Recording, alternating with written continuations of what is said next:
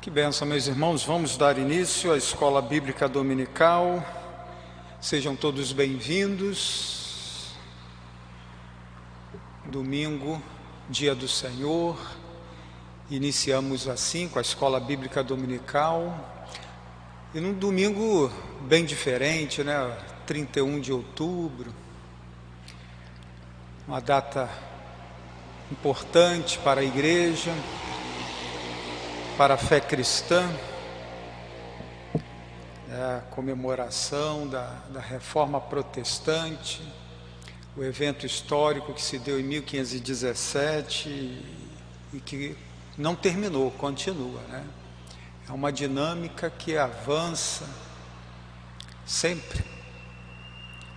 É o evento libertador, né? libertador, um período em que se vivia-se oprimido pela igreja romana, as pessoas não tinham acesso à Bíblia, o terror quanto à ira de Deus, sem saber como lidar com essa situação, porque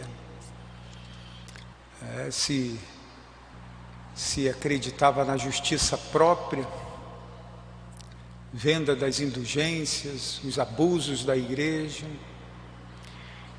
Então, esse evento libertador colocou a Bíblia na mão do povo, traduziu as sagradas Escrituras, e assim se deu a libertação, e nós temos essa data muito importante, né?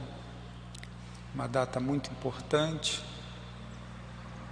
e nós louvamos a Deus, louvamos a Deus, porque cremos num Deus que é o Senhor da história, um Deus que conduz todas as coisas. É. E o povo de Deus, ele foi sempre ensinado a não esquecer as obras de Deus. Então, as cerimônias do povo judeu era sempre relembrar os atos libertadores de Deus né, durante a história, para não cair na, no esquecimento. E nós também precisamos ter a mesma postura para não esquecer quem nós somos, esquecer a nossa história, esse Deus que nos conduz, e pararmos, sentarmos e olharmos para os feitos de Deus na história e podermos com coração grato a Deus louvar e bendizer o nome dele, um Deus que cuida de nós, cuida do seu povo.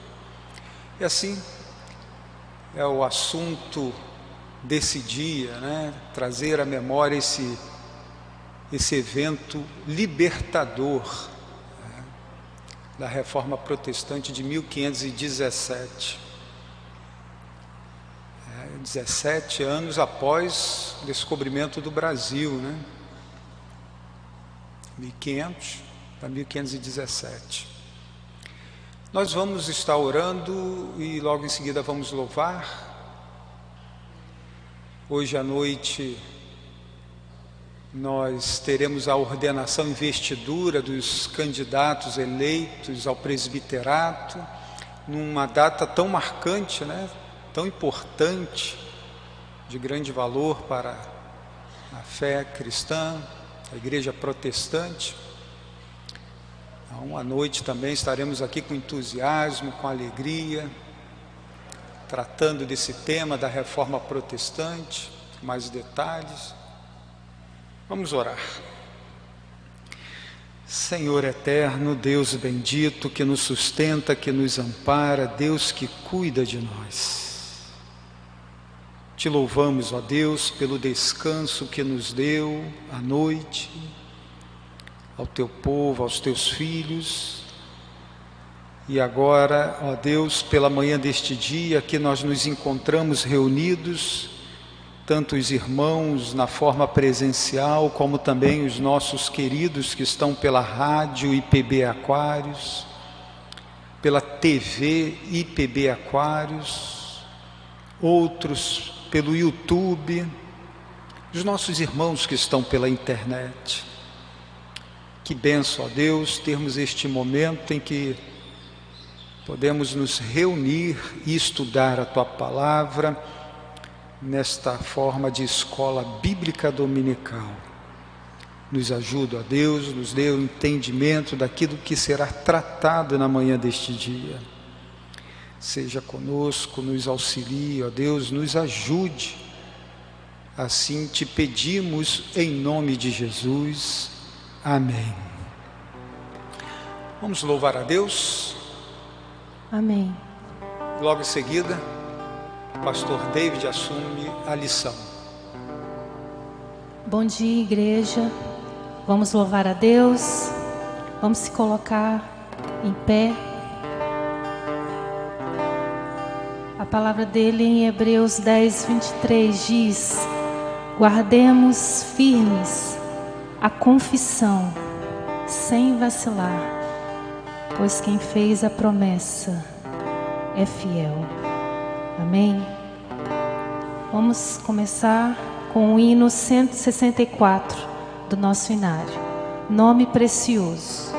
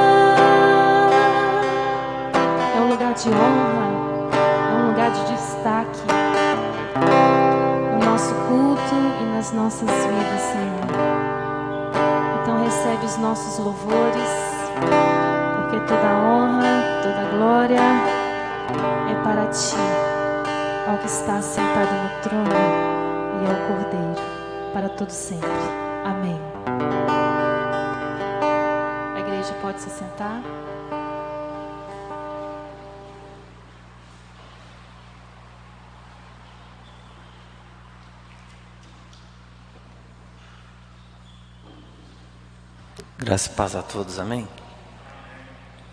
Bom estarmos aqui novamente.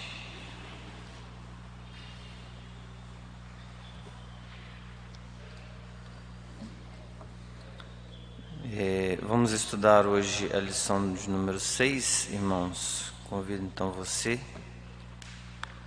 que está aqui conosco, né? Teve essa oportunidade de vir também você que não teve oportunidade de vir, né, está nos assistindo, está participando de outra forma. A gente agradece pela participação de todos, né?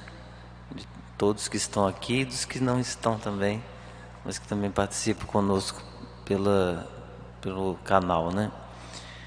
É, hoje é a lição 6, irmãos. É, Deus é soberano, Mordecai é responsável.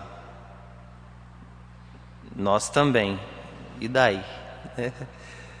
Então acho que é, esse título né, e essa frasezinha aí no final do título, completando o título, é provocativa porque ele quer trazer a exposição sobre essa, essa parte né, do livro. É, na verdade, todo o livro né, de Esther é o livro que vamos estudar hoje, vai corroborar né, para todo o estudo. E então eu quero convidar você a abrir comigo a Bíblia é, no livro de Esther, capítulo 4,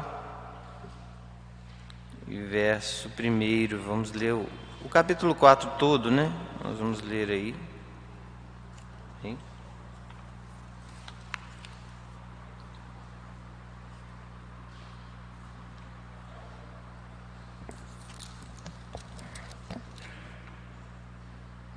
O capítulo 4 é do 1 ao 17, né? não não está tão grande, né? dá para a gente ler bem aí. Então vamos é, seguir a leitura bíblica, amém?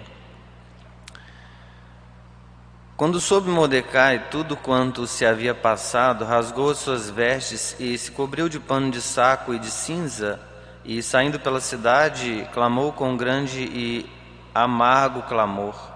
E chegou até a porta do rei, porque ninguém vestido de pano de saco podia entrar pelas portas do rei. Em todas as províncias aonde chegava a palavra do rei e a sua lei, havia entre os judeus grande luto, com jejum e choro e lamentação, e muitos se deitavam em pano de saco e em cinzas então vieram as servas de Esther e os eunucos e fizeram-na saber com o que a rainha muito se, se doeu e mandou roupas para vestir a Mordecai e tirar-lhe o pano de saco, porém ele não as aceitou. Então Esté chamou a Ratá, um dos eunucos do rei, que este lidera para, ser, para servir. Ele ordenou que fosse a Mordecai para saber que era aquilo e o seu motivo. Saiu, pois, Ratá à praça da cidade para encontrar-se com Mordecai à porta do rei. Mordecai lhe fez saber tudo quanto lhe tinha sucedido, como também a quantia certa da prata que Ramã prometera pagar aos tesouros do rei pelo aniquilamento dos judeus. Também lhe deu o traslado do decreto escrito que se publicara em Suzã para os destruir, para que o mostrasse a Esté e a fizesse saber, a fim de que fosse ter com o rei e lhe pedisse misericórdia e na sua presença lhe suplicasse pelo povo dela. Tornou, pois, Atá e fez saber a Esther as palavras de Mordecai. Então respondeu Esther a Ratá e o mandou-lhe dizer, e mandou-lhe dizer, mandou-lhe dizer a Mordecai: Todos os seus todos os servos do rei e o povo das províncias do rei sabem que para qualquer homem ou mulher que sem ser chamado a entrar no pátio interior para avistar-se com o rei, não há senão uma sentença, a de morte salvo se o rei estender para ele o cetro de ouro, para que viva, e eu nestes trinta dias não fui chamada para entrar ao rei. Fizeram saber a Mordecai as palavras de Esther. Então lhes disse Mordecai que respondesse a Esther: Não imagines que por estares na casa do rei, só tu escaparás entre todos os judeus, porque se de todo te calares agora, de outra parte se levantará para os judeus socorro e livramento, mas tu e a casa de teu pai perecereis. E quem sabe se para conjuntura como está, como esta é que foste elevada a rainha. Então disse Esté que respondessem a Mordecai: Vai ajunta a todos os judeus que se acharem em Suzã e jejuai por mim, e não comais nem bebais por três dias, nem de noite nem de dia, eu e as minhas servas também jejuaremos. Depois irei ter com o rei, ainda que é contra a lei, se perecer, pereci. Então se foi Mordecai e tudo fez segundo Esté lhe havia ordenado. Vamos orar então, irmãos, um momento de, de oração. Senhor Deus Todo-Poderoso, que o Senhor possa conduzir todo esse momento de estudo e que a graça do Senhor esteja sobre nós todos aqui nesta manhã, nos trazendo entendimento, iluminação, Senhor, é, entendimento para compreender a vontade do Senhor para as nossas vidas e se presta na Tua palavra também da edificação que o Senhor mesmo quer trazer à sua igreja, iluminação no caso da minha vida para a explanação dessa deste estudo. Que o Senhor abençoe, Senhor, nesse momento essa escola. Em nome de Jesus é que nós oramos, agradecidos. Amém e amém. Amém, irmãos. Então esse foi o texto aí é, que foi escolhido pelo autor da lição, lição 6 vai tratar aí sobre a questão Mordecai da responsabilidade, não só é, dessa responsabilidade, mas a lição num todo vai tratar sobre a soberania de Deus e a responsabilidade humana, de como que é a vontade de Deus que essa soberania ande sempre junto com a responsabilidade humana. E a gente percebe isso não só é, em todas as histórias né, da Escritura, em todas as, as partes, a gente vai perceber em várias ocasiões, né, a Bíblia está repleta é, dessa é, dessa questão da, da soberania, mais a responsabilidade humana. A Bíblia está repleta disso. E a, gente percebe que quando o homem, às vezes, é, se tornava irresponsável, ele acabava colhendo né, de um fruto ruim, né, de é, algumas situações por desobediência, por, por outras situações é, que acabava é, atrapalhando algumas situações em relação a, normalmente a ele ou a família. Né, a gente percebe aí é, consequências né, acontecendo no longo da história né, de pessoas que foram que acabaram não, não sendo responsáveis. Né? Isso não foi algo bom. Né? É, alguns a gente vai ver que é, foram ainda, mesmo assim, salvos, né? outros acabaram indo para a perdição. Né? Então a gente precisa é, saber é, compreender essa questão aí bem, para a gente também não cair nessa, nessa cilada de que muitas vezes gente, é, algumas pessoas acabam caindo, né? E uma das perguntas que faz essa questão é, é se Deus é soberano, então eu posso, né? É, então descansar só e, e, e tá tudo certo e não, não tenho nada a fazer, né? deixa rolar tudo, né? É obviamente que, que não, né? Obviamente que a gente tem é, a nossa parcela de responsabilidade diante de Deus, né? Então essa é uma questão importante. Irmãos, sobre esse livro, né, de de Esther, é, a gente tem aí algumas é, alguns conceitos que podemos trazer sobre o livro no geral, tá? É, mas antes de ler esses conceitos, eu quero fazer, é, eu quero citar aqui um resumo, tá? Não está na íntegra a citação, ele é do Novo Dicionário da Bíblia, é, do Novo Dicionário Bíblico, na verdade não é novo, é bem antigo, né? um dicionário bem grosso assim que eu estava pesquisando é, sobre os nomes né, aqui da, da história em si. E a gente observa quatro pessoas né, principais em todo esse livro. Né? E lógico que a quinta não foi mencionada, mas ela é a principal, né, que é Deus, Deus da história está aqui. Né? Essa é a pessoa principal e primordial desse livro. Tá? Embora não seja mencionado o nome, né, Deus não seja mencionado no livro de Esté, é, são esses dois livros, né? Esther e Cantares, não se menciona é, o nome Deus, né? Mas Deus é o principal a, a atuar, né, logicamente, nessa história. Mas aí temos é, a presença de é, Assuero, né, que foi o Xerxes I aí, o, da época é, que reinou de 486 a 465 a.C. Tá? Isso aí é mais ou menos dentro dessa época que aconteceu essa questão. Tá? Só para a gente se localizar, irmãos, aqui estamos é, já pós-cativeiro, tá? de 70 anos, já está. É, o povo já tinha sido trago por Zorobabel da, do, do cativeiro, né? várias pessoas já estavam retornando, estava naquele clima de restauração, né? restauração da religiosidade no meio do povo, restauração dos muros, restauração do templo, estava naquele período ali.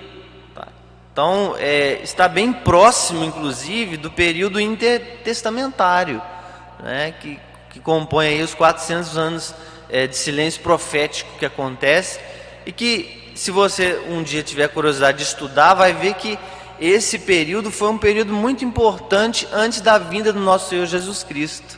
Amém? Mas isso eu deixo para você depois, por curiosidade, estudar e saber como que foi importante esse período, tá? Existem alguns pontos muito importantes nesse período.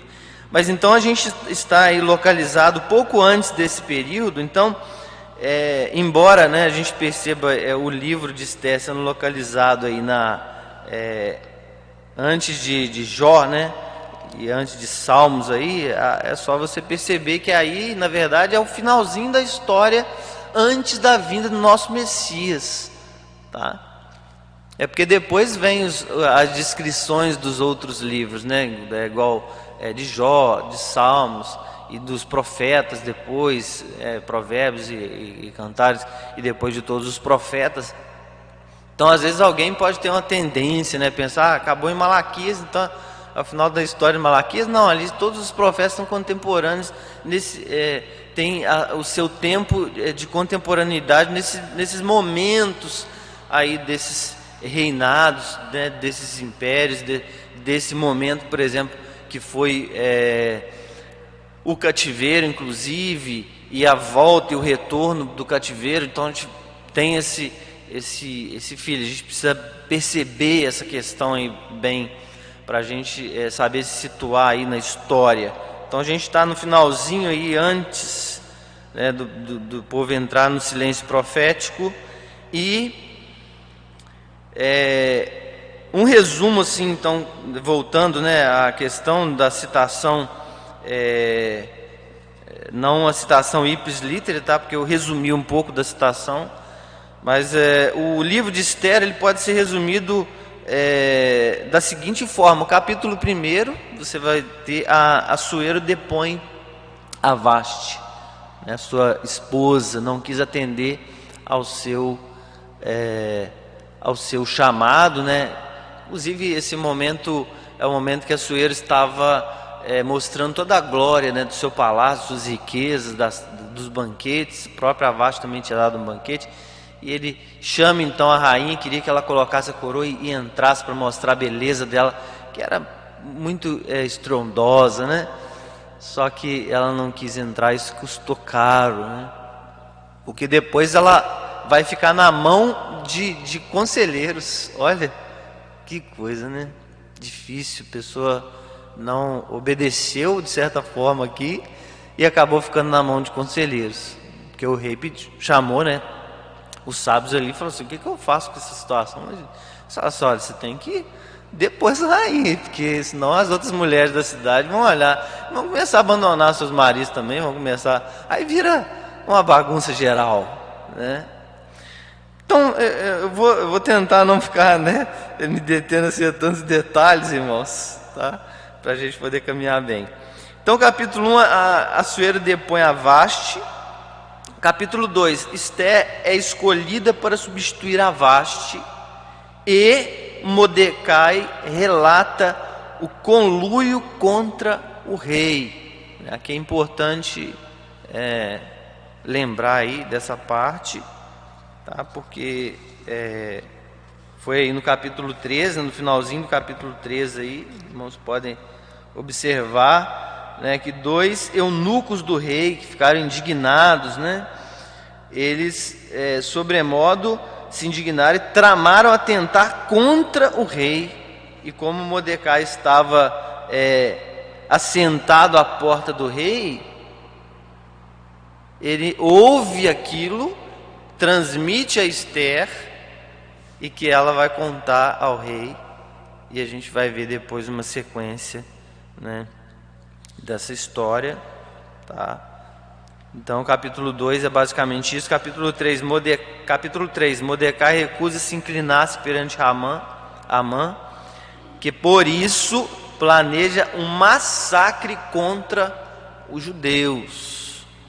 Tá? Então, capítulo 3 é basicamente aí é isso. Capítulo 4, então, a gente leu, mas Mordecai persuade Esther a interceder pelo povo junto ao rei. Aqui há uma, há uma ação persuasiva, sim. Tá? A gente vê que, a princípio, Esther se nega, é, ela fica com, com dificuldade né, de atender, porque ela, ela temeu pela vida dela, tá? porque não podia, era contra a lei entrar diante do rei sem ser chamada, né? E a não ser que o cetro fosse estendido, mas depois né, ela vai é, ceder e acatar aquela palavra, tá?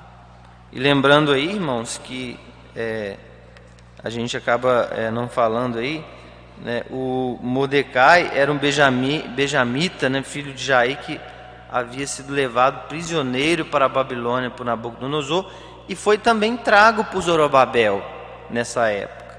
É, foi retornou do exílio e ele criou a sua prima chamada Radassa, que é a Esther. Então a Esther também tem esse nome.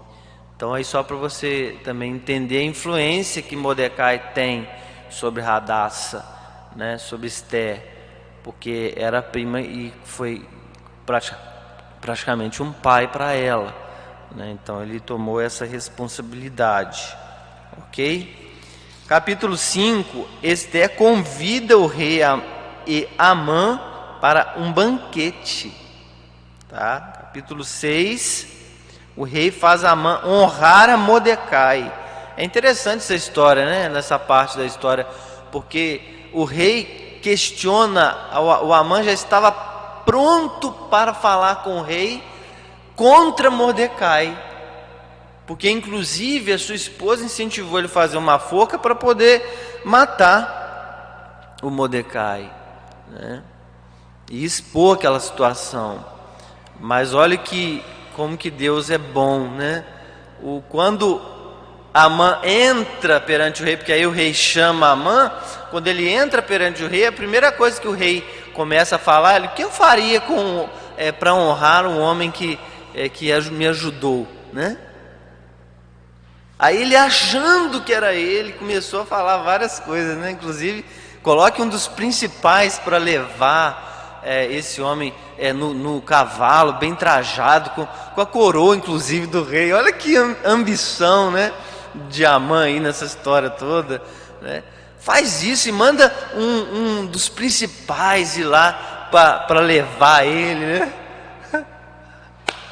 Aí o rei olha para ele e fala assim: então você, por favor, Amã, você que é um dos principais, faz isso com Mordecai, é, por favor, porque né, eu eu tive um livramento é, de vida aí, de, de morte, quer dizer, né?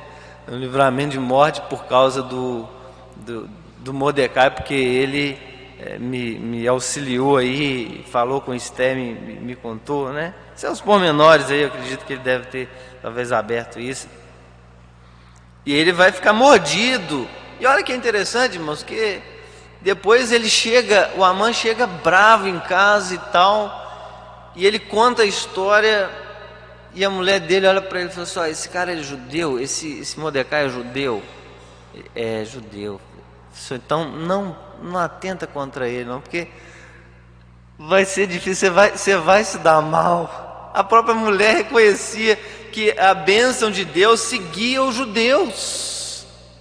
Olha que interessante, irmãos. Né? Ainda foi a, a, é, alertado, né? Então, mas vamos lá, capítulo 7, é, num segundo banquete, Esther revela ao rei o plano de Amã para massacre, é, para massacrar os judeus. E Amã vai para a forca. Ele acaba indo para a forca porque Esther vai falar sobre tudo, né, nesse, nesse outro banquete e vai expor toda a situação. E aí a gente vai perceber, né, é, essa desventura aí na vida do, do Amã, né, que aprontou. Né. Capítulo 8: o rei baixa outro decreto permitindo que os judeus pudessem se defender. Tá? Aí, porque ele não podia revogar o, a, a, a lei anterior que ele tinha promulgado. Porque ele selou com o anel, já estava selado, não tinha como. Era prática naquele tempo, inclusive a gente vê que na, lá no, é, na época é, do rei Dário, né, com Daniel, né, na cova dos leões, né, é, e não podia revogar aquela lei, mas ele ficou com o coração apertado depois que ele descobriu que era Daniel. Esse ô Daniel, que Deus te guarde, né, que Deus, que o Senhor Deus te favoreça, né? Mas não podia voltar atrás, era um decreto mas ele, ele fez um outro decreto agora, permitindo os judeus se defenderem né, e não simplesmente ocorrer uma chacina né, naquele lugar. Então, capítulo 8 tem mais ou menos isso aí. Capítulo 9: Prevalecem os judeus e eles comemoram na festa de Purim. Inclusive, essa festa, irmãos, de Purim, ela surge nesse contexto mesmo.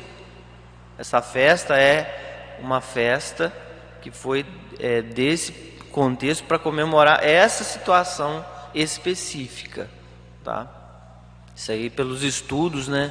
Depois a gente percebe é, um dos é, dos livros que eu estudei um pouco é, é o Introdução ao, ao Antigo Testamento, né? Isso é, de que inclusive eu vou citar aqui é, dos autores é, Andrew Hill e John Walton, tá? Isso aí é um é um, uma introdução ao Antigo Testamento, é muito interessante, né? A gente lê ali um pouco, a gente vai ver um pouco do contexto, né? E, é bastante proveitoso, tá? Capítulo 9: Prevalecem os judeus e estes comemoram na festa de Purim.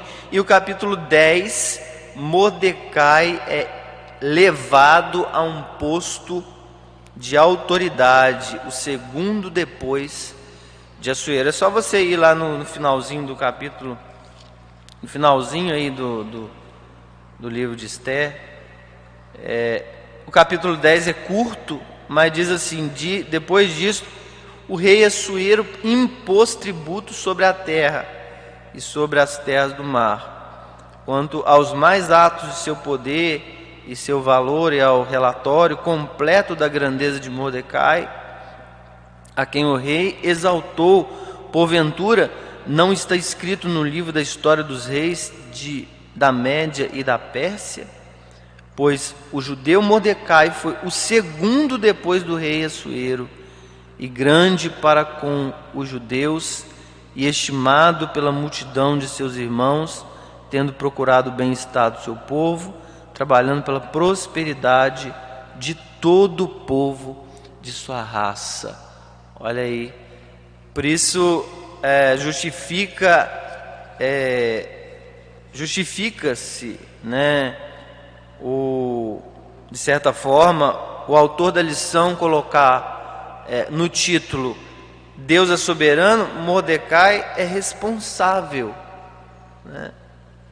Embora exista um lugar todo especial para Esther, porque o livro final é de Esther, né? vai falar da história dela. Mas é preciso ressaltar, irmãos, é, é, que a responsabilidade de Mordecai foi fundamental nesse livro, pois não?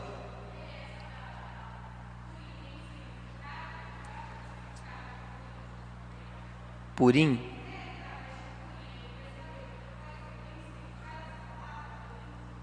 Tem, tem um significado, mas eu confesso para você que eu não, eu não estendi esse estudo, eu posso depois até trazer, tá, um, um de repente assim, o, o estudo para você, porque às vezes acaba passando batido, né? Assim, a gente até lê um pouco, mas passa batido um pouco, mas está relacionado a essa comemoração mesmo, tá? Da, da questão da vitória aí que os judeus tiveram, tá? Então é, eu te peço perdão, não tenho essa resposta assim agora, mas a gente pode depois é, procurar e eu posso mandar é, para você aí, tá?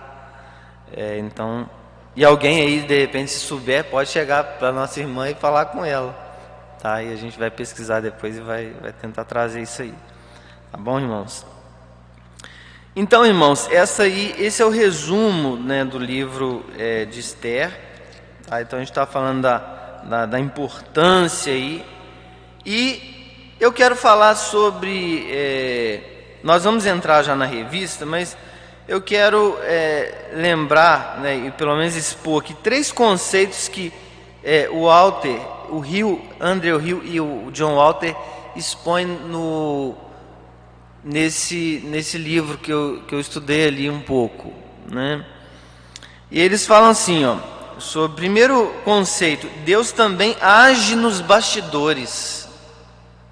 Justamente porque não aparece, né? explicitamente Deus no livro de Esté, foi que eles tiraram essa, esse conceito. Deus age também nos bastidores. E isso pode trazer a memória que às vezes nós mesmos, toda a igreja passa por momentos na vida de que aparentemente Deus não está agindo, né? Parece que Deus te abandonou. né, aquela sensação assim? É a sensação, né? Oh Deus, mas cadê o Senhor? Quem nunca, quem que já tem bastante experiência né, com Deus, ou até às vezes alguém mais novo na fé pode ter uma experiência dessa cedo, mas normalmente os, os mais é, calejados aí na, no, no, cristianismo, os, os, que têm mais experiência, podem fa falar para mim e, e podem me responder: quem que nunca se pegou falando, Deus, onde está o Senhor? Se os próprios personagens da, da própria Escritura se pegaram questionando, Senhor, onde está o Senhor? Oh Deus, pode, vamos é, lembrar de toda a Escritura aí, né? Quantos homens de Deus, né? É, chegaram a esse questionamento, porque essa aparente, o, esse aparente, é, é, essa aparência de que Deus não está agindo, ela, ela pode é, vir na nossa mente, irmãos, mas é só aparência, amém? Deus age nos bastidores. Esse conceito é um conceito muito interessante. E esse livro ele mostra exatamente isso. Deus está agindo nos bastidores. Deus, não aparece Deus, explicitamente Deus na, na história no livro, mas Deus está agindo. Amém. O segundo conceito que esse livro é, traz, segundo esses, esses estudiosos, o plano dele para o seu povo não pode ser frustrado. Não pode. Aí vem aquela questão da própria aliança, né? Desde lá do Éden, né? Aliança que é renovada, que é restaurada em, em Cristo, né? A aliança que Deus fez com Adão e é restaurada em Cristo Jesus. Né? Pode ir na confissão de fé, você vai encontrar esse conceito aí muito forte, né? Tá bom? Deus é, abençoe, né? E continue nos abençoando. Aí, é, quando fala da aliança, fala da preservação da semente do Messias, né? Então, Deus, é, o plano dele não pode ser frustrado. E terceiro conceito, as conspirações dos ímpios estão condenadas. Sobre Israel não vale encantamento. Sem motivo não há nada que possa abalar. Inclusive, não, quando a gente fala dos inimigos, dos ímpios, né, imagina nas pessoas, né? Mas o próprio Satanás, que quantas vezes tentou contra a semente do Messias, né? E ele usou muitos homens, né? Nós não é, focamos totalmente, a igreja presbiteriana tem um cuidado muito grande é, em, em, ficar é, falando sobre a questão de Satanás, irmãos, porque é, o, o, a igreja presbiteriana ela, ele, ela preserva esse cuidado para não é, destituir a responsabilidade humana no sentido negativo, tá? Porque o pecado, o ser humano é totalmente responsável pelos seus pecados. Então, ao contrário de algumas igrejas, de algumas pessoas que ficam querendo colocar a culpa tudo no diabo, nós não temos essa questão de ficar colocando culpa em diabo. Inclusive, se a gente olhar para o livro de Jó, ele não atribui ao diabo todas as desventuras que aconteceu, embora tenha sido o diabo. Ao contrário, ele disse: Deus nos deu e Deus nos tirou. Bendito seja o nome do Senhor.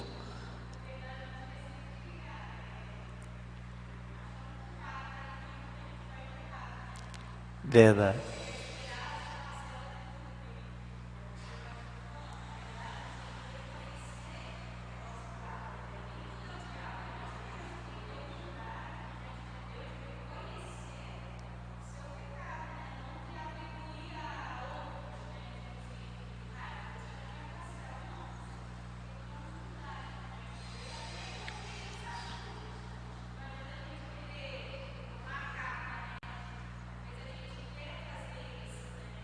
É isso mesmo.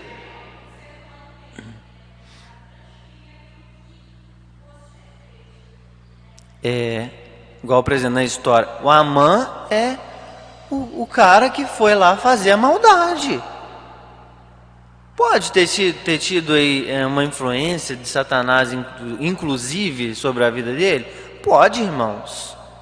A gente não está ignorando essa questão. Mas não podemos pensar que é o diabo é o culpado dessa situação. Né? Senão a gente começa a transferir tudo culpa do diabo, né? Aí cai numa historinha, uma vez eu li para meus filhos, num livrinho, é, um desenho que a gente via de vez em quando, é, o, os animalzinhos lá, eram três irmãos, né? E aí, eu não sei se a professora, não lembro agora, ensinou para eles que a fada da bagunça fez aquilo. A fada da bagunça, né? É porque ela tentou dar desculpa, né? Para tentar aliviar um pouco a carga, né, deles. Aí eles passaram a fazer um monte de bagunça. Esse foi o problema. E tudo eles falavam que era a fada da bagunça. É uma historinha bobinha, assim, né? Aparentemente simples, né? Mas tudo era a fada da bagunça, até que chegou um momento que aquela mãe, que agora eu não lembro, é, chega para eles e fala assim: Não, vamos sentar aqui, vamos conversar. Não tem nada da fada da bagunça, não. Você desculpa, mas eu, eu, eu não, não foi bem o que eu. É, aquilo que deveria ter falado com vocês, tipo assim, entendeu? Para amenizar aquela situação toda e mostrar: olha, não. É vocês que estão fazendo a bagunça. É vocês que são os culpados dessa situação. Né? Só que a gente, logicamente, não ignora Satanás e nenhum de seus desígnios. Ele luta sim. Né? Inclusive, a nossa luta não é contra a carne e sangue, é contra Satanás, é contra os principados, é contra potestades. Não é? não é contra o nosso parente, então a gente precisa ter perspicácia, né? e precisa ter discernimento, pedir a Deus discernimento para compreender, é, sabe? Quando uma coisa está é, é, do ser humano simplesmente, ou está junto com a questão de Satanás influenciando, ou às vezes é o próprio Satanás usando a boca da pessoa. A gente precisa estar sempre em oração, pedindo discernimento a Deus, porque essas possibilidades aí acontecem, irmãos. Ok? Então, irmãos, diante de, é, dessa é, situação, é, vamos aí para a revista agora, tá? Eu acredito que a gente não vai ficar lendo o tempo todo a revista, porque nós fizemos praticamente aí é, o que a revista já faz, né? Que é contar a história. A revista, ela praticamente ela faz é isto, né? A, é, esse capítulo, esse, essa lição 6, tá? Mas tem algumas coisas interessantes aqui que a gente tem que é, capitular aí. Então, introdução surgem muitas dúvidas quando pensamos a respeito da relação entre a soberania de Deus e nossa responsabilidade. Com certeza, tentar harmonizar essas doutrinas na teoria exigirá de cada cristão esforço em leitura, meditação e oração. Passado esse tempo de assentir teoricamente essas verdades, com certeza elas serão e devem ser levadas à nossa prática cristã com a soberania de Deus e a minha responsabilidade se harmonizam, como, né? É uma pergunta na verdade. Como a soberania de Deus e a minha responsabilidade se harmonizam nos eventos que me cercam? Será que é mais difícil refletir sobre isso ou agir de acordo nas mais diversas áreas da vida? Então aqui as duas coisas são importantes, amém? Tanto refletir sobre essa questão teoricamente, e aí, queridos, à medida que a gente for lendo a revista aqui, que for meditando aqui um pouco na revista, que os irmãos possam começar a pensar nas suas próprias vidas, nas suas próprias ações que eu e você precisamos ter diante das nossas dos nossos dilemas, das nossas dificuldades, do nosso dia a dia. Porque de fato nós somos desafiados todos os dias a sermos responsáveis diante de Deus, diante da Escritura. Quer ver um desafio que você tem e que é marcado assim lá no, no Getsemane, quando Jesus estava ali e ele suou sangue, né? transpirou sangue, porque a dor da agonia é, daquele momento uh, anterior à sua crucificação foi tão forte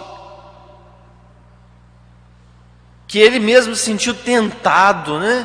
a não tomar o cálice, por isso ele fala: se for possível, passe de mim esse cálice, mas que todavia seja feita a minha vontade. Mas ali no Getsemane, qual que é a parte da responsabilidade humana? É quando Jesus invoca é, os discípulos, convoca os discípulos para, para orar um pouco com ele, naquela angústia, naquela dificuldade. E Jesus convida os discípulos, orem também. E, eles, e ele acaba pegando eles dormindo, né? não só uma vez, mas outra vez também.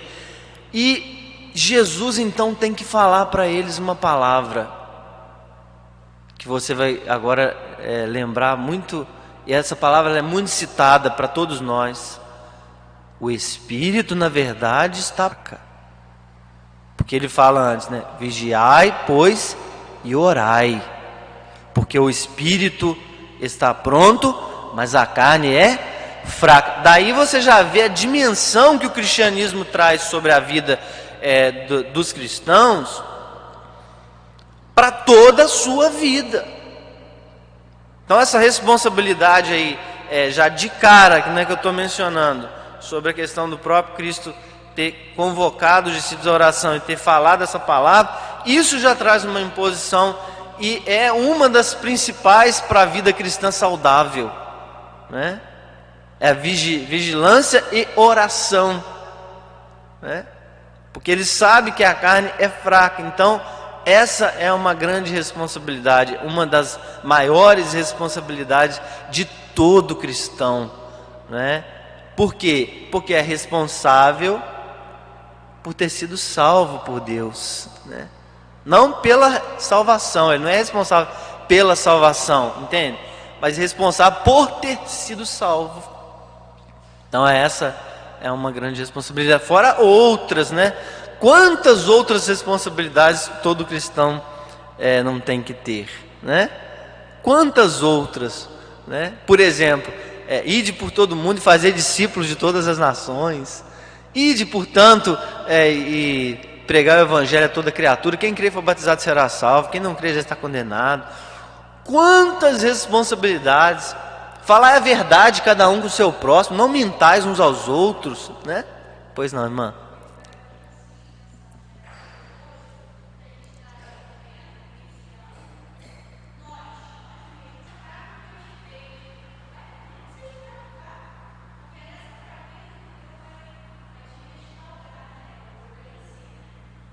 Sim, é inclusive essa essa questão que a irmã está falando, né? Essa essa frustração de às vezes a gente ter, de às vezes não que não conseguir atingir talvez aquele objetivo, né? Ah, a gente luta tanto né, contra o pecado e contra tantas situações e às vezes a gente falha, a gente sabe que a gente falha e é, só que isso ao mesmo tempo, irmã, sabe?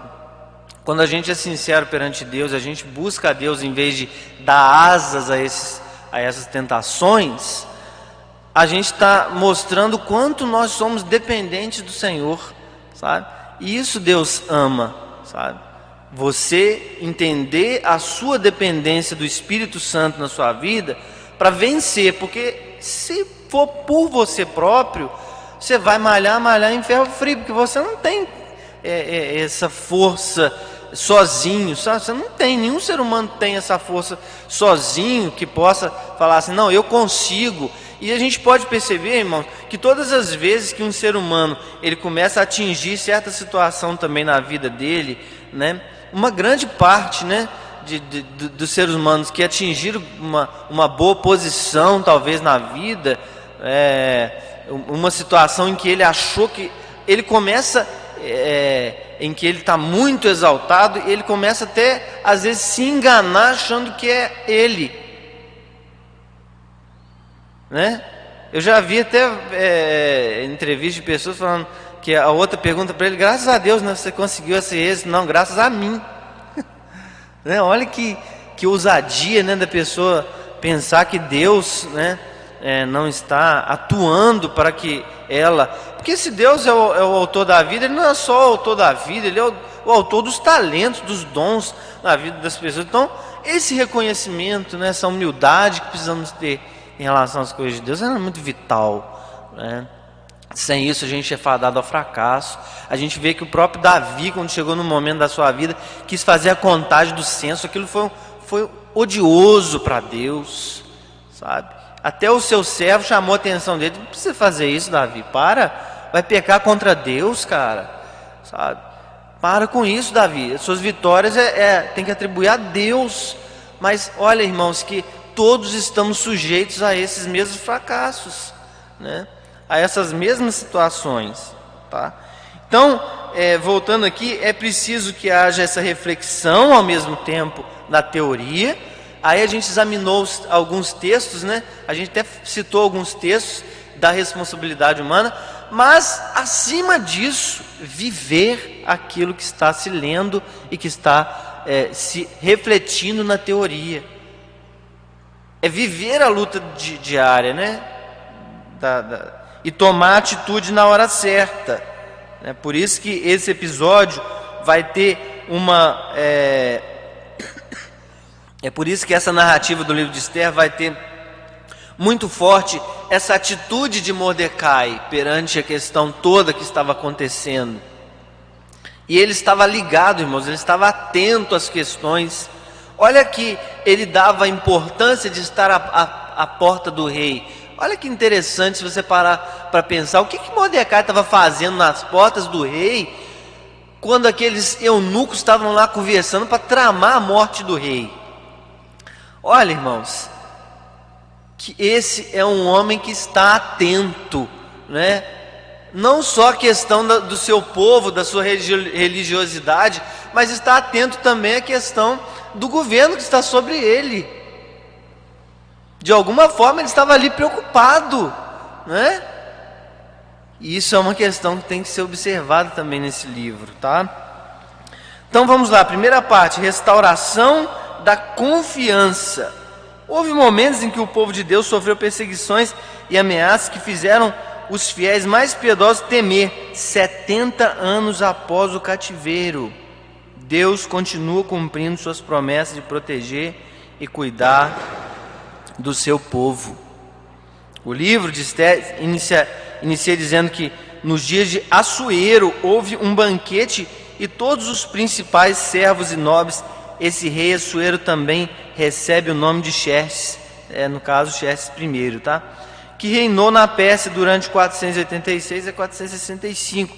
Assumiu o reino depois de seu pai Dário I que foi um dos grandes reis daquele período, trazendo vitórias e glórias para o Império Persa. Provavelmente os eventos registrados no livro de Esther estão entre o tempo da conclusão do templo sob a liderança de Zorobabel em 1516 e o retorno de mais judeus sob a liderança de Esdras em, 1400, desculpa, uh, e 58 antes de Cristo no sétimo ano de Artaxerxes I. Artaxerxes aí já é o filho, tá? É, do Artaxerxes I? É. Aqui eu não sei se, se ele colocou dessa forma, tá, irmãos? É, isso aí é uma, uma dúvida aí. Neemias veio depois, no ano vigésimo, tá? 445 a.C., Neemias 2.1.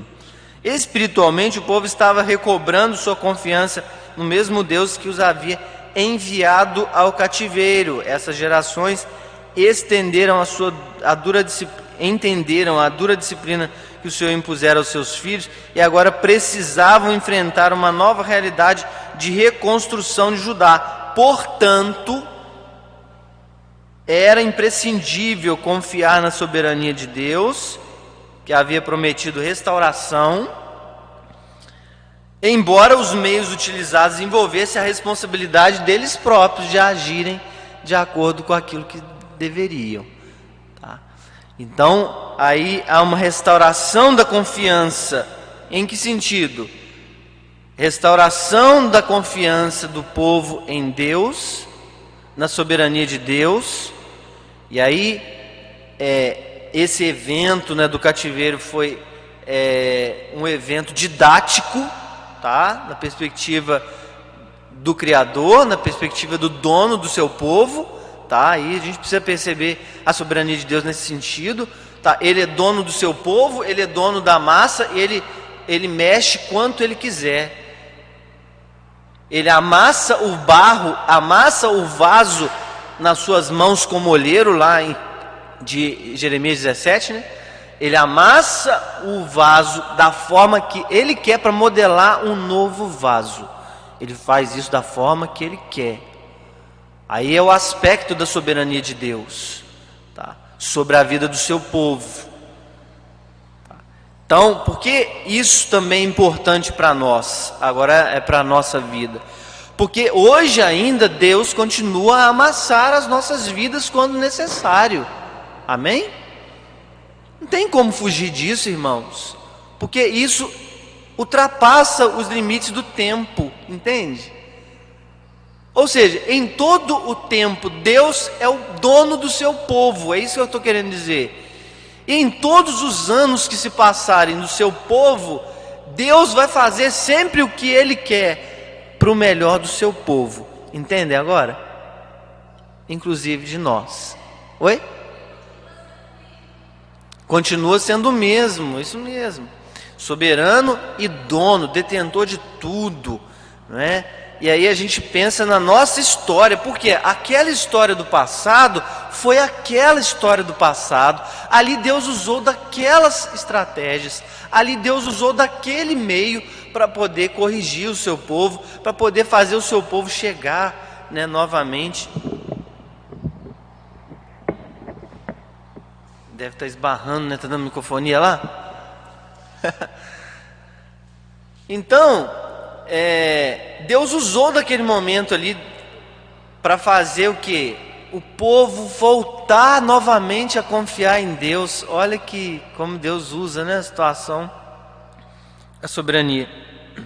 Agora, Deus de modo nenhum tirou a responsabilidade dos homens. Inclusive, né, se você ler o livro de Neemias, você vai ver, ele jejua, ele ora, ele se humilha, mas ele vai pedir ao, ao ao rei da época dele lá, tá? Porque ele estava entristecido e o rei pergunta para ele: Ah, o que está acontecendo com você? Você está mal? Ah, é o meu povo que está sofrendo, né? Os muros estão quebrados e tal. Me dá autorização, ó rei, porque ele pergunta: O que, que você quer? Me dá autorização, rei, para que eu possa ir lá e reconstruir os muros. Me dá cartas para me conseguiu o favor do fulano de tal e tal. Aí é responsabilidade do servo de Deus, né? Ele não ficou só no campo da oração e da Senhor, tem misericórdia e tal, Senhor, e eu oro, eu busco, Senhor, estou buscando, mas o que você está fazendo? Se tiver alguma coisa que você possa fazer em relação a mudar uma situação da sua vida, irmãos, você precisa ir e fazer. Você precisa ir e agir. Ah, estou vivenciando um problema. Né? Como é que eu vou resolver esse problema? Primeira coisa é orar, é se humilhar, lógico. Você precisa desse momento de humilhação para obter o favor de Deus. Agora, com esse aval e com esse favor de Deus através da humilhação, você vai então agir e pedindo a Deus sempre a direção dele, né? Vai agir vai fazer, vai conversar, precisa conversar com alguém, precisa acertar uma situação com alguém, precisa ir conversar com algum irmão que talvez tá, esteja ofendido, ou que você esteja ofendido com ele, peça perdão, ou precisa perdoar alguém, precisa colocar isso diante de Deus, porque às vezes tem pessoa que você é, foi ofendido, que você nem viu mais, e tem é, distância, né, e não tem como, e você precisa pelo menos falar, Senhor, perdoa esse fulano, esse ciclano, essa situação, me ajuda, Senhor né? e fazer a sua parte, sabe, naquilo que te cabe, né? Não ficar simplesmente aí é, vendo a coisa, né? Toda e só a, o campo da oração. Tem coisas que a gente sabe que é, é só a oração mesmo, tá? Eu não estou ignorando isso. Né? Tem situações que são extremamente impossíveis aos olhos humanos de ser resolvidas. Aí é, que entra a total dependência que nós temos que ter de Deus, tá? Mas se tem alguma coisa que eu e você precisamos fazer, responsabilidade, irmãos. Amém? Vamos agir, vamos fazer, vamos atuar. Dois, a preservação e a providência. O livro de Esther conta uma história impressionante né, para falar do genocídio, para falar né, de genocídio e preservação. Como mencionado, a Sueira ofereceu banquetes, tá? E, então a gente já expôs essa parte, tá? É, da história do Açoeiro. Tá? Se, se, você continuar lendo aí, você vai ver que ele, né, ele desejou, né, é, mostrar a sua esposa, a Vashti não quis, né? E aí conta essa história.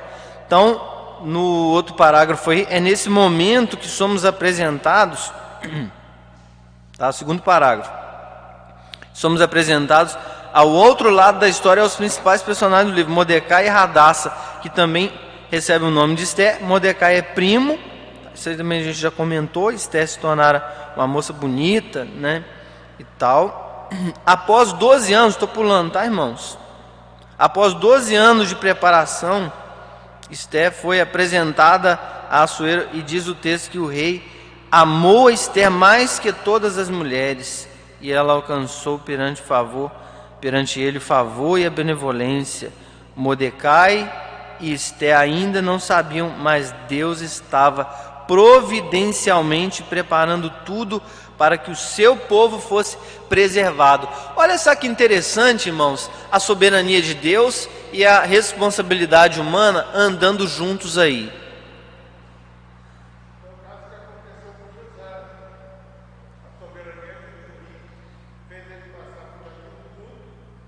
Permitiu, né? Isso mesmo. Sim. É extremamente é, interessante, né? ele citou o exemplo aqui para os irmãos que estão ouvindo, o exemplo de José, né? que Deus permitiu acontecer toda aquela situação para que ele viesse a ser governador, guardado em celeiros os grãos, para que depois sua própria família, que é a família da aliança, olha que, que maravilhoso, né? Fosse também, é, vivesse também, né? tivesse mantimento e não perecesse.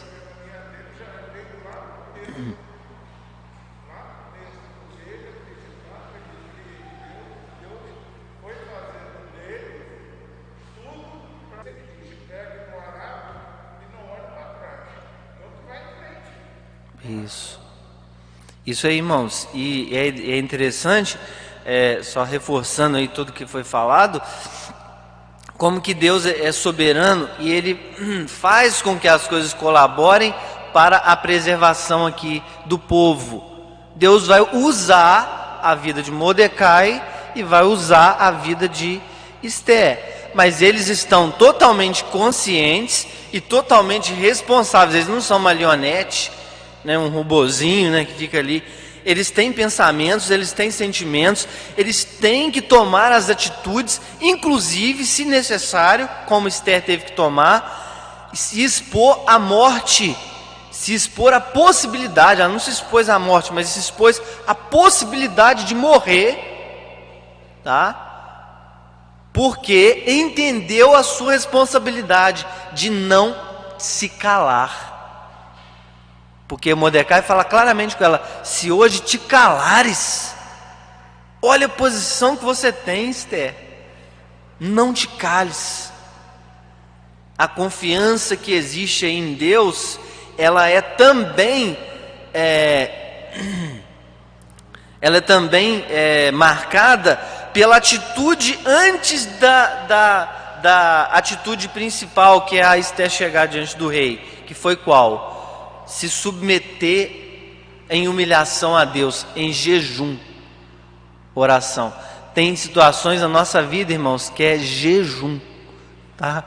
Que precisa, né? Essa é uma questão, uma prática que às vezes é muito pouco falada, às vezes, né? É, mas essa é uma situação interessante que, que é necessária, né? Existem situações na nossa vida que, é, que você de, deve, sabe, jejuar, deve colocar-se diante de Deus nesse sentido de humilhação, pedindo a Deus, sabe? Porque às vezes são coisas difíceis, né?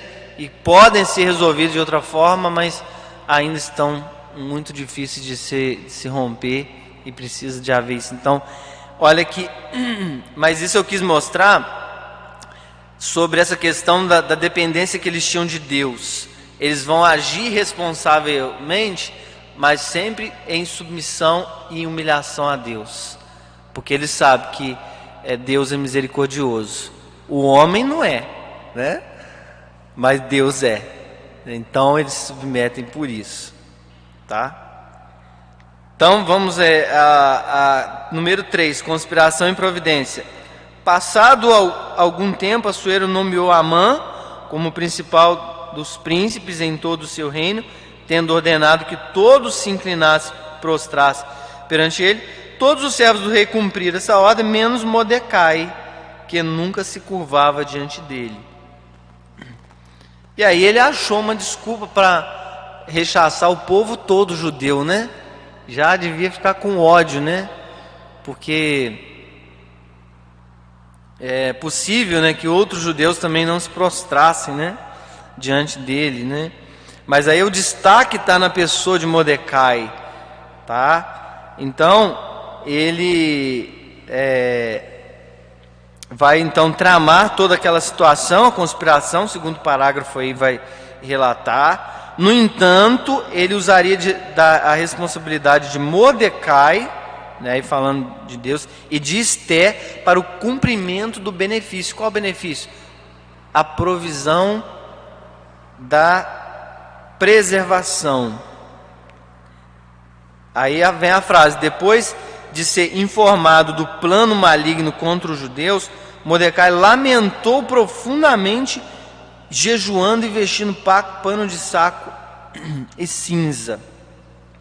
Aí a gente percebe é, os estudiosos é, reclamam né, é, que essa parte ela é relacionada diretamente à religiosidade desses, dessas pessoas, tá? E não uma prática de jejum por outro sentido, ou por outro motivo, ou por outra situação, exatamente pela prática religiosa mesmo, tá? da vivência que eles tinham com Deus, das experiências do passado, né, dos outros servos do Senhor também. Né? A exemplo, é, Daniel mesmo foi um, um, homem que jejuou diante de Deus, né, porque ele não conseguia entender né, as visões, as dificuldades que ele teve, as lutas, inclusive, que ele teve, né, e o próprio, é, uma própria potestade estava se opondo né, fortemente e o jejum e a oração de Daniel fez com que rompesse aquela situação, tá? E isso aí traz uma lição grande, né, para com as nossas vidas.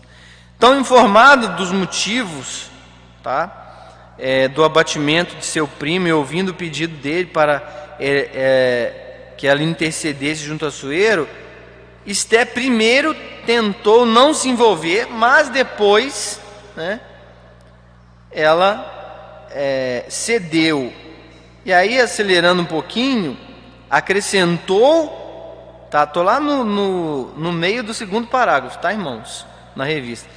E se de todo, e acrescentou sua confissão de fé na providência, tá? Aí onde tem um colchete aí, ó, tá? Que você deve estar tá vendo. Se de todo te calares agora, de outra parte se levantará para os judeus socorro e livramento. E quem sabe se para conjuntura como esta é que você foi levada à posição de rainha. Tá? Olha aí, tá reclamando agora que ela, né? Ela foi levada, né? A, a essa posição de rainha. Qual o objetivo? Ele está, na verdade, chamando a atenção dela, a responsabilidade dela. Qual o objetivo será, Esther, que você foi levantada rainha? Será que é só para essa questão de servir ao rei, estar aí? Né? Será que essa situação, Esther, não te incomoda? E que é uma situação que é plausível de que você interceda junto ao rei por nós? Então ele, ela é convencida, né, que ela deveria, né? Então, é, ela manda dizer, né, a, a, entendeu, né, e ela diz, manda dizer, vai ajunta todos os judeus e acharem, jejuai por mim, não comais nem bebais por três dias, nem de noite nem de dia. olha que o mais importante aí, ó. Eu e as minhas servas também jejuaremos. Ela não era uma, uma crente seis horas, né? Seis horas. Seis horas, né? Só gosta de falar, o, o Jorge gosta muito dessas, dessas terminologias, né? Do, o crente seis horas, né? crente Raimundo, sei lá, eu nunca vi ele falando do Raimundo, mas ele acha interessante, eu também acho engraçado isso. O crente seis horas, né? Seis horas por mim, mas ele mesmo não ora. Olha que doideira isso, né? Pode seis horas por mim, seis horas por mim, seis horas por mim. Seis horas por mim, mas você não ora? Você está orando? Ela fez a diferença, irmãos. Façam isso, eu também, as minhas servas, vamos estar jejuando e vamos estar clamando. E ela então tem essa responsabilidade, né? E ela vai é, aí então vai ter essa reviravolta, né? A gente vai ver e Deus vai atender, né? É, aí, é, aliás, o rei, né, vai atender, né? Logicamente, né? Ele está pensando aí no povo. Aí a, lá no finalzinho dessa parte, a festa do Purim passou a ser celebrada pelos judeus, o dia em que Deus preservou o seu povo, trocando genocídio por livramento e preservação. Tá? Quatro, soberania e responsabilidade. Nós também somos chamados para tal compreensão e postura. Como mencionamos, entender a soberania de Deus na teoria e vivenciá-la são ambas necessárias. Interessantemente, as Escrituras sempre apresentam que os homens e mulheres que mais confiaram em Deus demonstraram sua fé com ações concretas. Quando foi exigido, por exemplo, que Abraão sacrificasse seu único filho, seu único descendente, o descendente da promessa, inclusive, ele não hesitou e o autor inspirado é, explica o motivo. Hebreus 11, 19, né? Porque considerou que Deus era poderoso até para ressuscitá-lo dentre os mortos, de onde também figuradamente recobrou.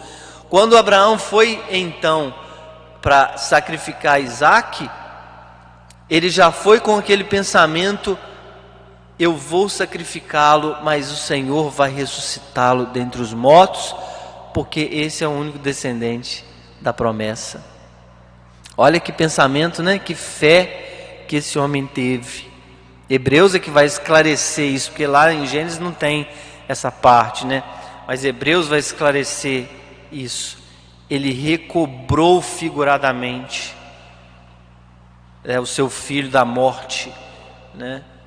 E Deus não deixou, né, que acontecesse ali o assassinato, né? O sacrifício não foi completo ali no filho, mas Deus proveu, né? E foi interessante porque Deus proverá para si, meu filho, né? Ele, ele fala isso sem saber que Deus já estava provendo mesmo de outra maneira, né? Interessantíssimo.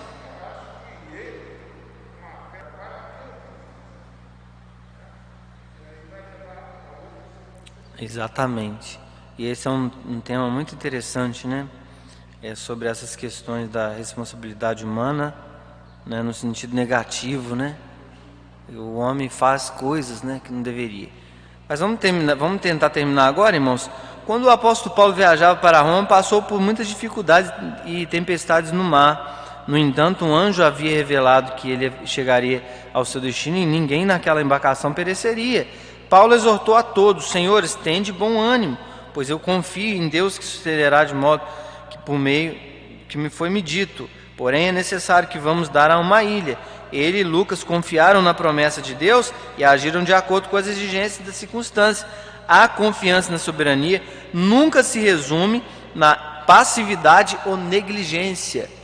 A gente até citou assim muito, muito rasamente sobre o conformismo muitas vezes das pessoas, né, com situações Conformismo, ah, vou conformar, porque uma coisa não está dando certo na minha vida e está se repetindo, não dando certo, você vai se conformar? Continua orando, continua buscando, continua fazendo alguma responsabilidade Quem sabe alguma coisa nesse sentido vai acontecer? E se não acontecer, continue glorificando a Deus. Porque às vezes foi um livramento de Deus para a sua vida. Não é? Como fez com os nossos irmãos no passado, Deus rege, rege a vida de cada um para que o glorifiquemos nas circunstâncias e que Ele nos colocou. Precisamos orar e agir confiando que Ele já providenciou nosso livramento. Enquanto escravos do pecado, jamais poderíamos ter essa consciência e atitude. Em Cristo fomos libertos da escravidão para glorificá-lo, confiando em Sua soberania.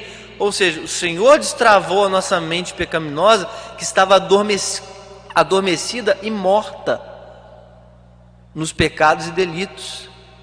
E agora a gente tem consciência de Deus, da sua soberania e da ação de Deus pode, tá? Nosso Senhor Jesus Cristo foi quem mais confiou nas promessas do seu Pai, conciliava perfeitamente sua vida, sua responsabilidade para fazer a vontade daquele que havia enviado, tá?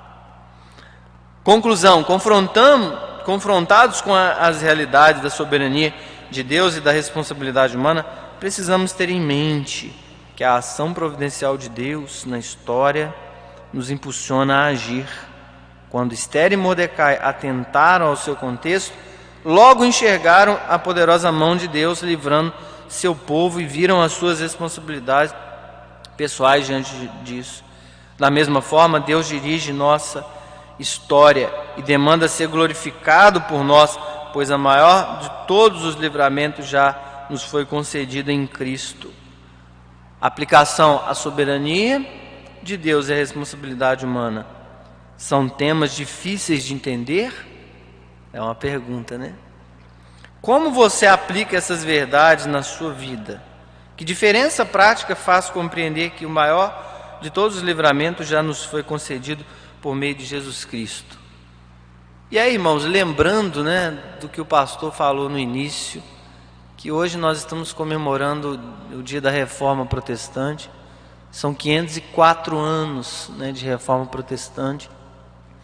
Nós vemos aí a ação de um homem que deu o pontapé inicial a um conjunto de fatores que foi denominado reforma protestante.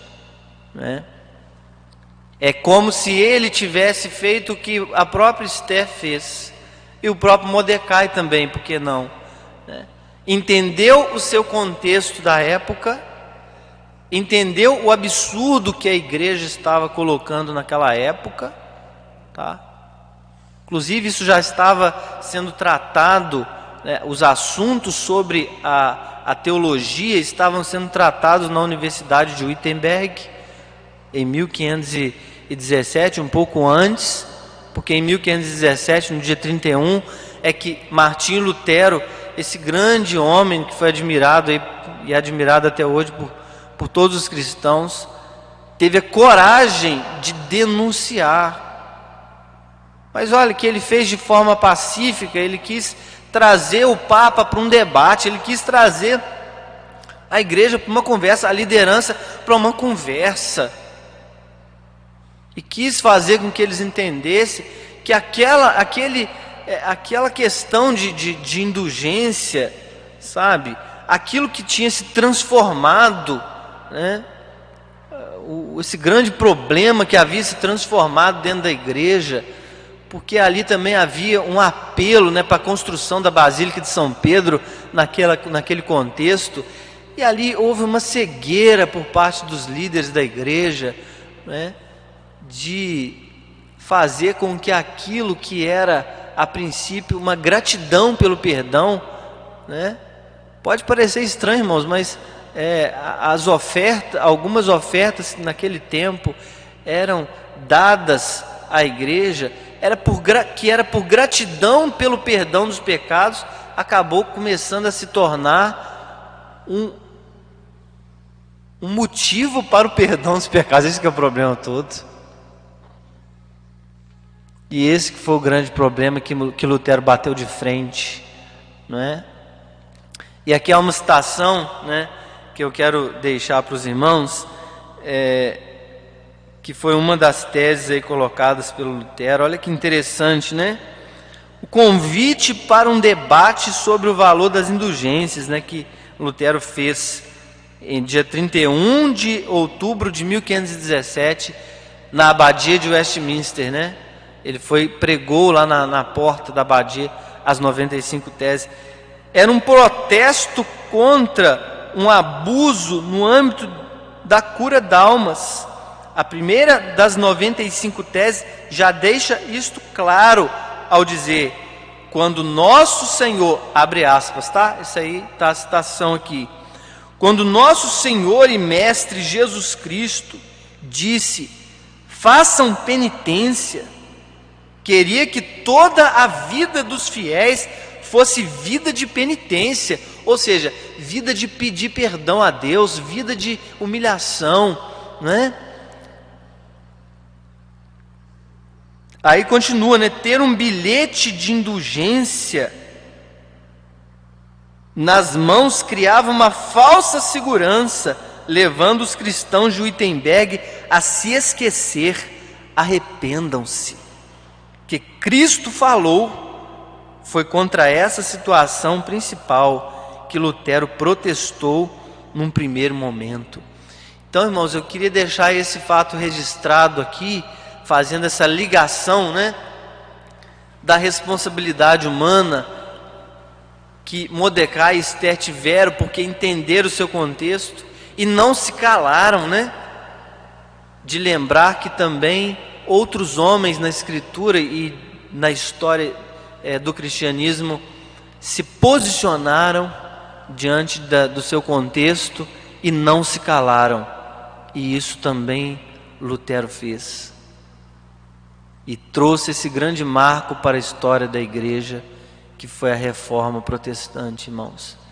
E somos devedores né, a Deus pela vida desses homens também, tiveram coragem de se posicionar, sabe? E a lição que fica é é, é o questionamento para nós, irmãos. E nós hoje? Como temos nos posicionado em relação ao nosso contexto, né? Nosso contexto tão conturbado, né? Tão desfavorável à família, né? Tão é, conturbado em relação a, a, a, a homossexualismo, a feminismo, a tantos outros ismos, né? Que tem perturbado aí a igreja e a cosmovisão cristã, tá? Nós precisamos também, como Lutero, como essas pessoas, de acionar nessa né, responsabilidade que tem sido conferida a nós. Amém? Então, que esse dia, irmãos, seja um dia que traga essa, é, essa memória, né? Não só da lição que nós tivemos aqui sobre Mordecai e Esther, né? mas também da responsabilidade aí do próprio Lutero, de Calvino depois, mais à frente, de Zwinglio, né, antes de Calvino, de outros que, né, que também colaboraram para a questão da, da expansão da reforma, e nós observamos que, da mesma forma que esses homens se sentiram e entenderam a sua responsabilidade no seu contexto, nós precisamos também entender no nosso contexto, para também não nos calarmos, irmãos, sabe? Lembrando que Lutero, naquela época, ele traduziu a Bíblia em alemão, né? E depois ela foi difundida, né? toda a Alemanha ali, né, e deu acesso à Escritura, né, que tinha sido vetado, né, tinha sido velado é, pelo clero naquela época. Ele deu acesso ao povo à Escritura. Olha, é a Escritura que liberta, é a justificação em Jesus Cristo. A salvação não é pela indulgência. Você não consegue comprar a salvação. Ela é dada de graça por Deus. Amém, queridos? Que Deus possa abençoar a nossa vida e que esse dia seja marcado, amém? Na nossa vida, na, lembrança aí, né? Dessa lição, de toda a Escritura, do amor que temos pela Escritura e desse gesto, né? É, que veio culminar a reforma protestante. 504 anos. Tá? Inclusive foi de Lutero aquele hino, né? É, Torre Forte, Torre Torre Forte? Oi? Castelo Forte, desculpe. Castelo Forte é o nosso Deus. Que lindo hino, hino que, que hino lindo, né? Eu acredito que hoje o pastor deve querer, né, talvez que cante esse hino, é uma, uma homenagem muito interessante é, a, ao, ao, próprio Lutero também, né, que foi o autor, mas o hino em si é, logicamente, mostrando a grandeza de Deus sobre todas as coisas, soberania. Irmãos, vamos orar mais uma vez, feche seus olhos. Senhor nosso Deus, obrigado por estarmos aqui. Que o Senhor possa abençoar a nossa vida, nosso coração, continuar, Deus, é, trazendo ao nosso coração entendimento, Senhor, é, pela da tua escritura, da tua vontade, de todas as coisas, meu Pai. Continua abençoando, Pai amado e santo, e é, colocando em nosso coração pai, a vontade do Senhor e nos ajuda a compreender o nosso tempo, nosso contexto, para também aplicar a verdade do Senhor nesse tempo e ter coragem, Senhor, de denunciar o pecado de também não se conformar, Deus, com esse século, mas transformar pela renovação da nossa é, mente, Senhor, e com o entendimento da Sua Escritura. Continua conosco em todo o restante desse dia. Em nome de Jesus, amém. Amém, amém queridos. Eu passo a palavra né, aí a, ao Djalma. Oi? Ao presbítero.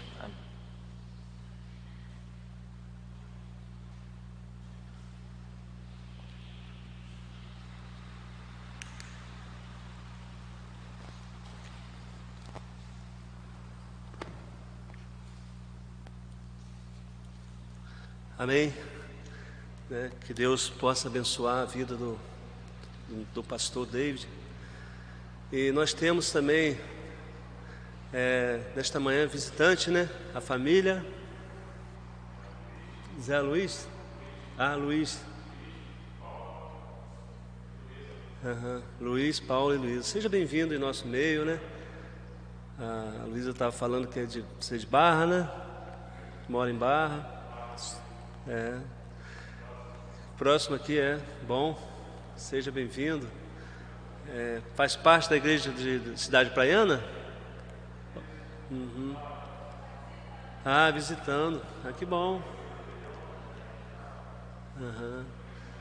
Que Deus possa abençoar a vida de vocês. Seja bem-vindo. Né? Isso aí, hoje comemoramos o dia da reforma, né? O pastor David estava citando dias marcantes para a nossa vida, né?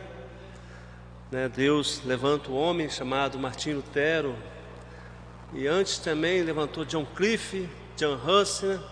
já vinha trabalhando essa questão da reforma, mas o pontapé inicial mesmo foi Martim Lutero, né? dali levanta outros homens importantes como é, Zwingli, Calvino, e na Escócia levanta um homem chamado John Knox, né? que é o precursor do presbiterianismo, né? Que esse homem, ele foi um grande desbravador da Europa, né? Praticamente a Europa foi evangelizada através desse homem chamado John Knox, que veio estudar a reforma de Calvino ali em Genebra. E Deus levanta esse homem e a Inglaterra foi impactada, né, com a reforma protestante com esse homem a ponto da rainha da Inglaterra dizer que prefere enfrentar um exército da Inglaterra que enfrentar as palavras de John Knox. A palavra deles era como uma espada, né? Penetrante nos corações da toda a Europa, né? E a reforma foi tão, tão importante, não nas questões religiosas, mas também na educação, né? Porque a educação, esse modelo de educação que tem copiado pelo mundo afora, né, secular, foi através da reforma protestante, né, que Lutero, Calvino, é, esses é, Farel, outros personagens como John Knox e Zwingli, diz que as pessoas tinham dificuldade de estudar, estudarem na época. Só os grandes clero que tinha, poder, tinha acesso à educação e para ler a Bíblia, com a tradução da Bíblia, tinha que aprender a ler. Então trouxeram nas escolas, educação secular, né? Que tem hoje esse modelo. Cada igreja, uma escola. Esse modelo veio se expandindo e foi importantíssimo para o desenvolvimento de, do, do judaísmo cristão. Esse modelo que esse mundo hoje atual quer destruir, né? Esse conceito, essa, essa, esse conceito atual, mas esse modelo é um modelo que, que deu certo, né? Para nossa, para nosso dia a dia, para nossos filhos, nossas crianças, né? Uma sociedade mais voltada para o cristianismo, né? Então estão tirando essa, estão tentando querer destruir esse, esse modelo de judaísmo cristão, implantar um outro sistema que vem é, nos querendo nos afastar, né? Desses desse modelo que, que deu tão certo que se a Europa deu certo, toda a Europa, né? Você vê, os Estados Unidos também pegou esse modelo, né? E foi importantíssimo para a sociedade socioeconômico e também numa, numa criação de uma toda uma sociedade voltada para esse meio e nós possamos, né, dar valor, né? Você vê que a sociedade hoje criou o Halloween, né, para disturbar um pouco a pagar, ofuscar, né, o que, que a reforma fez na, na sociedade, né? Que nós possamos ter esse, esses valores, possa estar sempre na nossa lembrança, que foi importantíssimo para o cristianismo, né? E vem estão sendo tanto bombardeados por esse mundo secular, né? Que Deus possa abençoar, né? É, nossas vidas, né? E ser gratos, né? Deus levantado homens como esses homens para nos orientarmos, né? A questão da fé, que só Ele deu glória, né? Só o nosso dá glória, só o nosso Senhor Jesus, né? É, a irmã Cláudia vai cantar um hino para tirada das ofertas e dízimo.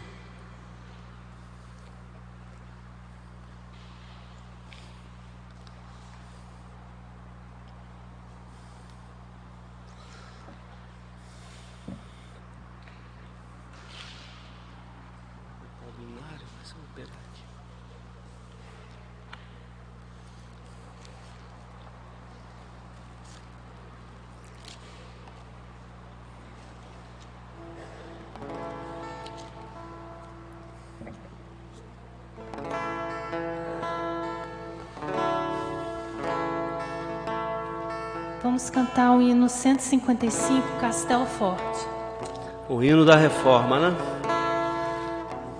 Tá bem forte. Castelo forte é o nosso Deus,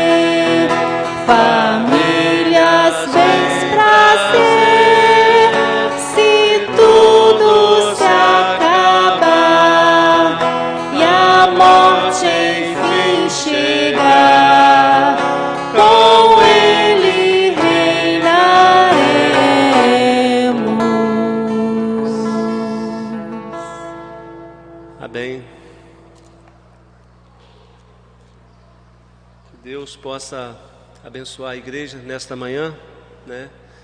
Que Deus é o nosso castelo forte, né? Ele que nos protege e vem protegendo a tua igreja, né?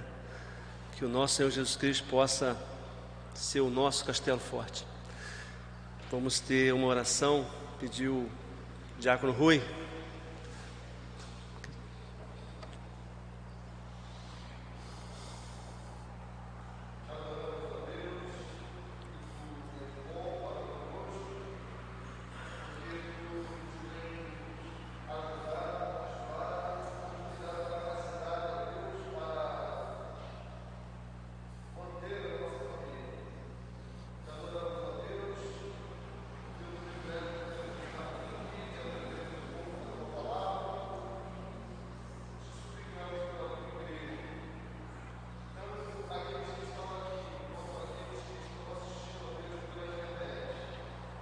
Amém.